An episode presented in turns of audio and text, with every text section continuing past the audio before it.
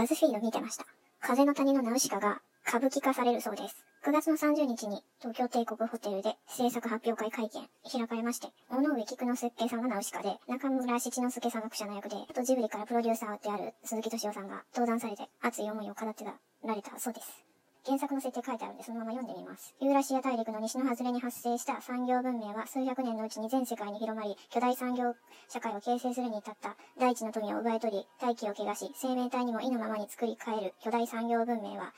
1000年後に絶頂期に達し、やがて急激な衰退を迎えることになった。火の7日間と呼ばれる戦争によって都市軍は有毒物質を撒き散らして崩壊し、複雑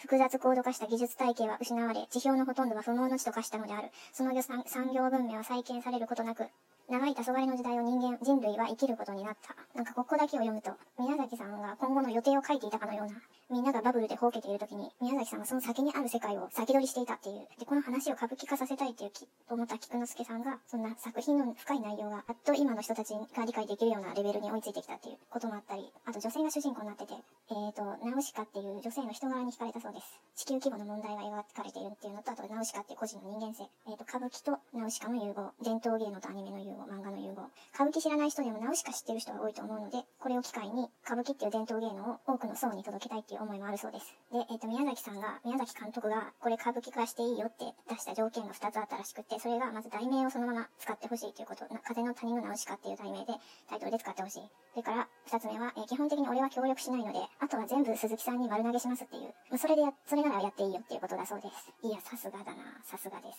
そういえば、伝統芸能って見に行った記憶ないな。まあ、興味がある方はぜひっていう、ここに場所書いてないけど、12月6日から25日に公演って書いてあります。はい。でも、ナウシカから、ナウシカ基本的に好きは、好きは好きなんですけど、ふと思ったのが、ナウシカって今の時代でいう発達系の分類に入るんじゃないかななんて、アスペっぽいななんて思ったり。まず存在が浮いてるし、で行動が男勝りだし、考え方が頑固で譲らないし、決して社交的な性格ではなくて、なまあ、内省的、内向的な思考をするタイプだし、必要とあらば身を犠牲にしても立ち上がっていくっていう、まるで、まるで救世主であるかのような、まあ、博愛主義者だったりするんですけど、どちらかというと中性的なタイプで、どっかのヤフー知恵袋の回答者の方の中で、彼女は多数、えー、と映画の中では、原作の中では、多数のそのサポーターがいたけど、現実世界では疎まれて孤立した無力な、無力な存在として生涯を終えることもあり得るって書いてました。で、ナウシカがやっていることって考えてることって、地球規模で求められていることで、そう考えてる、そう考えると、えっ、ー、と、今気候変動で活動されているグレタ・トゥーンベリさんとなんか重なる部分がある。彼女も自閉症を持っていたスペルガー症候群で、決して社交的ではないし、考え方も黒か白しかないって言ってた。まるでナウシカが現代に実体化したかのようなグレタさんの存在はそのように感じます。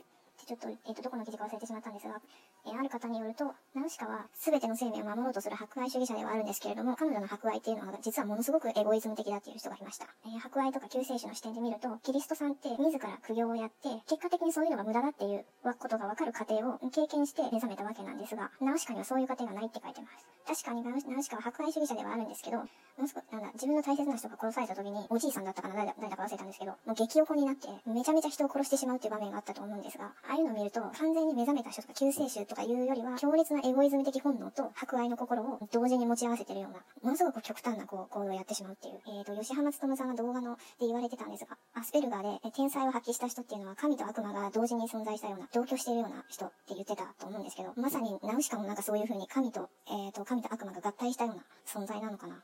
基本はすごく優しいんですけど、もう一回こうだって思ったら、それ一直線しかもう見えなくなって、もう最終的にはもうぶつかって砕き散りますみたいな。知恵袋にあった現実世界で疎まれ孤立して無力な存在として生涯を終えることもあり得るって書いてあったのは、確かにそうかもと思ったのが、もしナウシカに何の使命もなかったとしたら、パッと見、めちゃめちゃとっつきにくいってなって、とっつきにくいって言ったら自分のことでもあるんですけど、例えば、例えば目の前にナウシカがいたとして、普通に話しかけられますかって言ったら、多分普通にとっつきにくいんじゃないかなって。だからそういうの考えてると、なんか、抜きん出たものを持ってる、地球規模での使命感を持っていることって大切なんだなって